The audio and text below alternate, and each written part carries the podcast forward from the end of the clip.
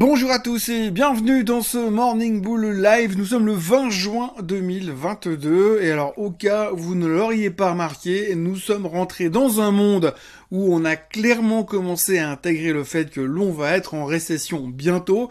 On sait pas trop quand également, mais on sait qu'on va y aller. Hein. On est sûr et certain.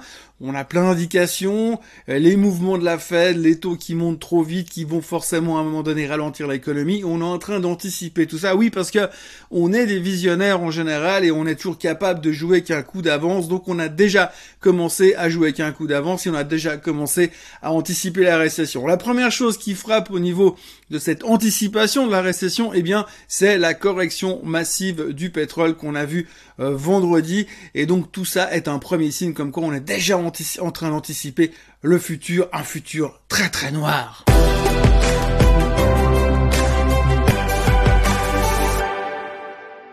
Alors un futur très très noir, oui bien sûr, parce que noir comme l'or noir, oui il était facile celle-là, donc on est très très inquiet par rapport à ce qui pourrait se passer plus tard en cas de récession. D'ailleurs on l'a déjà clairement exprimé vendredi en faisant euh, plonger le pétrole massivement, puisqu'on était à 120 dollars au début de la semaine dernière et qu'aujourd'hui on se traite péniblement à 107,80. Alors je suis d'accord, c'est encore vachement haut par rapport à là où on était il y a deux ans en arrière, mais pour l'instant, eh bien, on, exprime simplement comme ça cette peur euh, de la récession et de la peur de voir baisser le pétrole. Peur de baisser le pétrole, c'est un peu facilement euh, vite dit, on va dire. Simplement, la problématique aujourd'hui, c'est qu'on se dit tout simplement que si, eh bien, euh, le seul moyen de faire baisser le pétrole aujourd'hui, c'est la destruction de la demande. Si aujourd'hui, il n'y a plus personne qui achète de, de pétrole, plus d'avions, plus de paquebots, plus de bateaux, plus de voitures, plus personne qui fait le plein, forcément moins de demandes, forcément ça va baisser.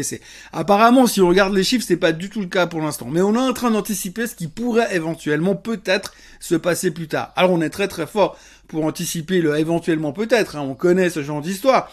Mais pour l'instant, ben, on se dit effectivement, ça pourrait être la grosse crainte, ce ralentissement de la demande qui pourrait finalement faire baisser le pétrole. Alors on a déjà pris un coup d'avance. Hein. Pour l'instant, on n'a pas de données concrètes, mais on se dit forcément, si ça se produit dans cette direction, eh bien à un moment donné, forcément, il y aura moins d'acheteurs sur le pétrole et après, du coup, ça va compenser un petit peu ce manque d'offres sur le marché euh, qu'on constate aujourd'hui. Alors c'est assez rigolo parce que euh, j'en parlais plusieurs fois euh, la semaine dernière et j'en ai parlé, je crois, lors du trading day aussi.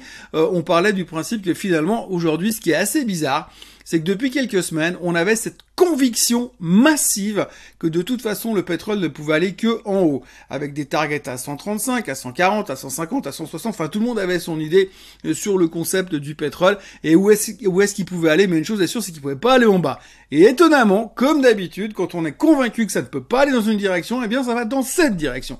Et donc le pétrole s'est fait allumer parce qu'on a peur de la récession et que finalement tout le monde était tellement convaincu que ça ne pouvait que monter que tout d'un coup, bah, quand ça baisse, personne n'est vraiment prêt. Donc, premier indice de la récession qui nous attend, eh bien, le pétrole qui est en train de corriger puisque les gens pensent qu'on a effectivement une destruction de la demande qui est en marche sur le baril. L'autre question que l'on se pose aujourd'hui en ce début de semaine, c'est effectivement si on est vraiment dans une récession, qu'est-ce que cela va induire? Où est-ce que cela va nous mener? Alors, on a une semaine qui était extrêmement compliquée puisque on a eu la Fed mercredi qui nous dit je monte les taux de 75 basis points. Donc, je vais me battre contre l'inflation, c'est une bonne nouvelle, le marché monte et le lendemain matin, le jeudi, eh bien le marché se pète la figure parce que tout d'un coup monter les taux de 75 basis points d'un seul coup, d'un seul, avec la perspective de le refaire encore une fois au mois de juillet, eh bien c'est hyper récessionniste parce qu'on va freiner l'économie. Ok, faire ralentir l'inflation, c'est bien, mais faire freiner l'économie et la mettre en récession, c'est moins bien. Donc du coup, on est rentré en phase de panique. Vendredi, on n'a rien fait. Ce matin, aujourd'hui, lundi matin, les États-Unis seront fermés parce qu'ils ont inventé un nouveau, jour férié qui, qui avait lieu hier, mais qu'ils ont décalé sur le 20, donc ça va être plutôt calme. Mais donc, du coup, la question qu'on se pose aujourd'hui, c'est quid de cette récession et quel va être réellement l'impact finalement sur les marchés et qu'est-ce qu'on peut attendre réellement? Alors, je l'ai déjà dit plusieurs fois, on sait qu'il y a un premier support dans la zone des 3300 qui correspond à la moyenne mobile des 200 semaines, blablabla, bla bla, on connaît l'histoire.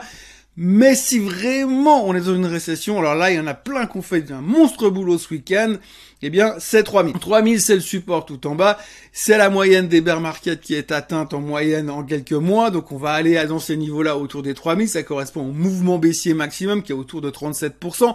Et donc, du coup, on va aller en direction des 3000. Et quelque part autour des 3000 sur le S&P 500, on pourra commencer à dire qu'on a anticipé le fait qu'il y a une récession. Alors, s'il y a vraiment une récession, on l'aura déjà anticipé. Et si on n'a pas, ce sera l'occasion de remonter puisqu'on se sera trompé. On aura été trop bas, trop vite. Donc, 3000 serait un point d'entrée assez correct. Et puis alors, il y en a même un qui a réussi à faire des projections assez intéressantes, puisqu'en multipliant les euh, calculs et en faisant des interpolations avec des chiffres de je ne sais pas d'où il les sort, il arrive à nous dire que la fin du bear market, le début du rebond va commencer le 19 octobre 2022. Donc voilà, on n'a plus que 4 mois à attendre, et dans 4 mois, on pourra juste charger la barque et puis attendre que ça remonte, parce que ce sera le début d'un nouveau bull market. Donc voilà où on en est un peu aujourd'hui. Récession, ok. Peur de la récession, ok. Anticipation de, euh, cette récession. Maximum 3000 sur le S&P 500. Après, il n'y a plus qu'à. Ah, ça c'est la théorie, hein. je veux dire, avec du conditionnel et des si un peu partout, euh, généralement on peut réussir à mettre euh, Paris en bouteille. Ou alors couper des arbres avec des si. Après, il y a aussi quelque chose qu'il faut euh, ne pas oublier parce qu'on se dit toujours, bah, finalement, on a eu, euh, on a la problématique de la récession, on a la problématique des taux qui montent, on a la problématique de l'inflation, donc tout ça fait craindre beaucoup de choses aux gens.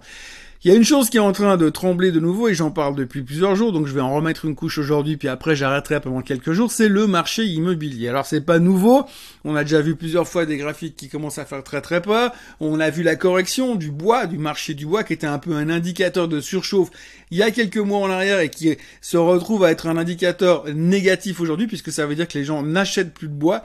Pourquoi? Parce que la construction ralentit. Pourquoi? Parce que les taux hypothécaires à 30 ans sont en train d'exploser. Et pourquoi? Parce que les demandes d'hypothèque historiquement sont au plus bas depuis au moins 30 ans. Donc du coup, plus personne qui emprunte de l'argent parce que c'est trop cher pour pouvoir se financer une maison.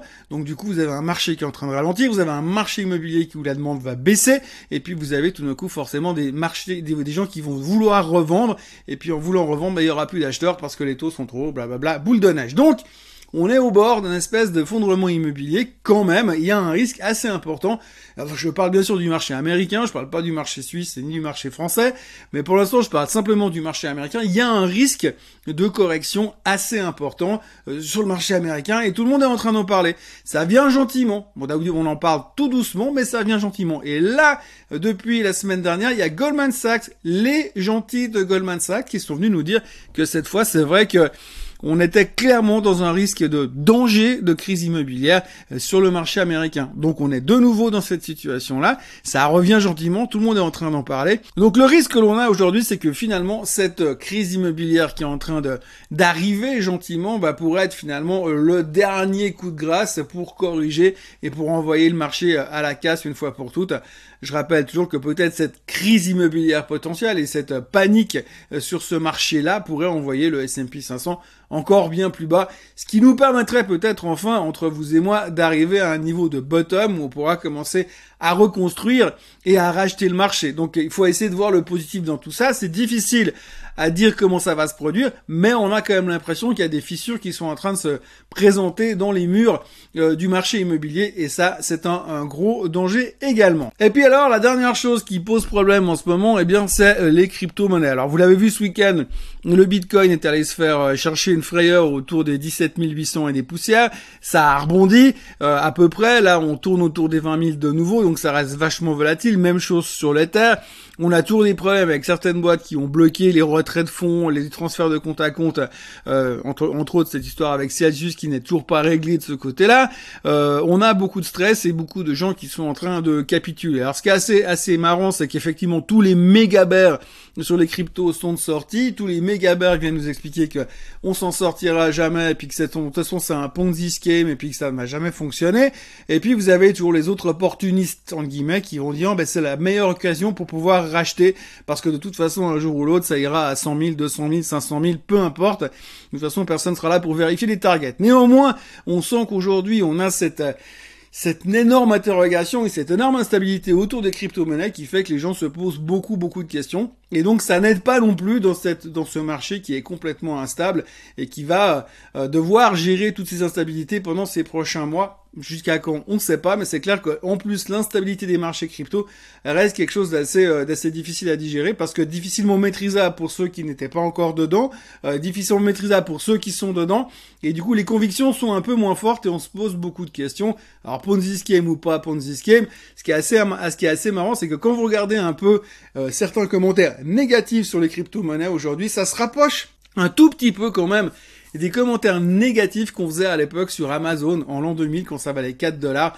en disant de toute façon jamais personne va acheter des bouquins sur internet. Voilà, donc ce qu'il faut retenir en ce lundi matin, c'est que 1. les marchés américains sont fermés ce matin, donc ça devrait être relativement, enfin aujourd'hui, ça devrait être relativement calme, et puis après bah, que quelque part on a beaucoup de négativisme dans le marché, beaucoup d'acceptation par rapport au fait qu'on va inévitablement aller en récession, et ce qui est assez paradoxal, c'est que finalement quand on regarde un petit peu les indices, eh bien ils ont beaucoup corrigé la semaine passée, clairement. Tous les indicateurs sont plus ou moins en zone de survente. Donc quelque part, je dis pas que c'est le début de quelque chose, mais peut-être que si on rebondissait un petit peu cette semaine, ce sera pas non plus une monstre surprise parce qu'il y a de nouveau beaucoup beaucoup de négativisme dans le marché, euh, beaucoup d'acceptation du fait que ça va baisser, beaucoup d'acceptation aussi du fait que les gens sont convaincus que les résultats trimestriels les prochains seront pourris qu'il y aura encore des révisions à la baisse au niveau des, earnings, donc aussi une pression vendeuse qui pourrait continuer. Donc on est vraiment dans cette conviction du fait que ça va aller très très mal et que ça va être très très difficile. Et comme par hasard, on est méga survendu. Qui sait, si tout d'un coup il y a un espèce de changement de courant, eh bien ça pourrait peut-être rebondir. Alors pas le début du bull market, probablement pas, pour toutes les raisons qu'on connaît aujourd'hui.